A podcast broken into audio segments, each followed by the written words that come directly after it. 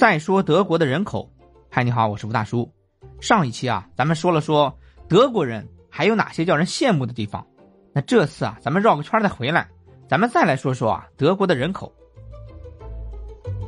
截止到二零二二年七月十日，德国人口总数啊达到了八千四百三十二万三千七百六十三人，占世界人口总数的百分之一点零七，是世界第十九大人口大国，同时也是欧洲第二大人口大国。仅次于俄罗斯，高于英国。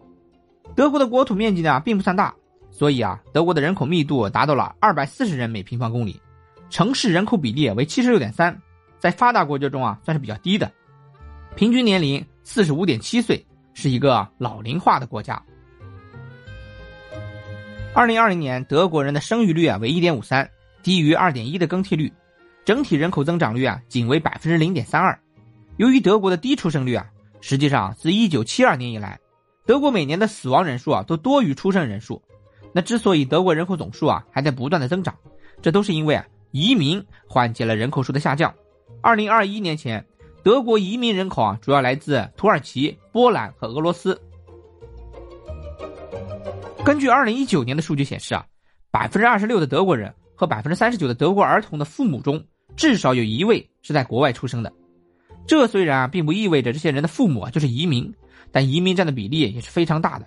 截止到二零一九年，德国移民人口占总人口的比例为啊百分之十三点一。那根据德国联邦统计局当地时间一月十九号公布的数字，截止到二零二二年底，德国总人口数较二零二一年底增加了一百一十万人。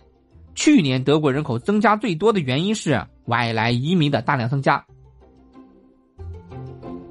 据统计啊，二零二二年全年进入德国的外来移民总数为一百四十二万到一百四十五万人，比前年啊翻了四倍。这其中啊，来自乌克兰的移民占较大部分。虽然德国的人口总数在增加，但是人口自然增长率啊仍然是负增长。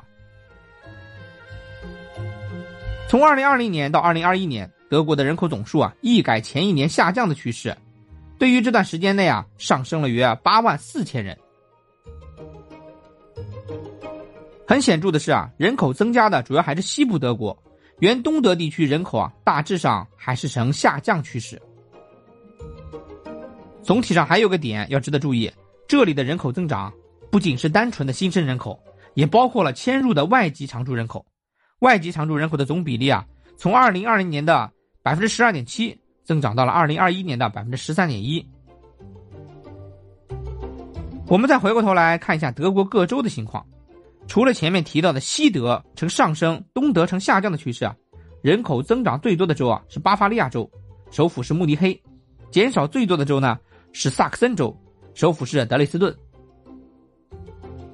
然后与大家一般印象中经济不太好的州应该是人口下降有所不同，梅前州的人口啊至少是稳住了，然后还有略微略微的增长，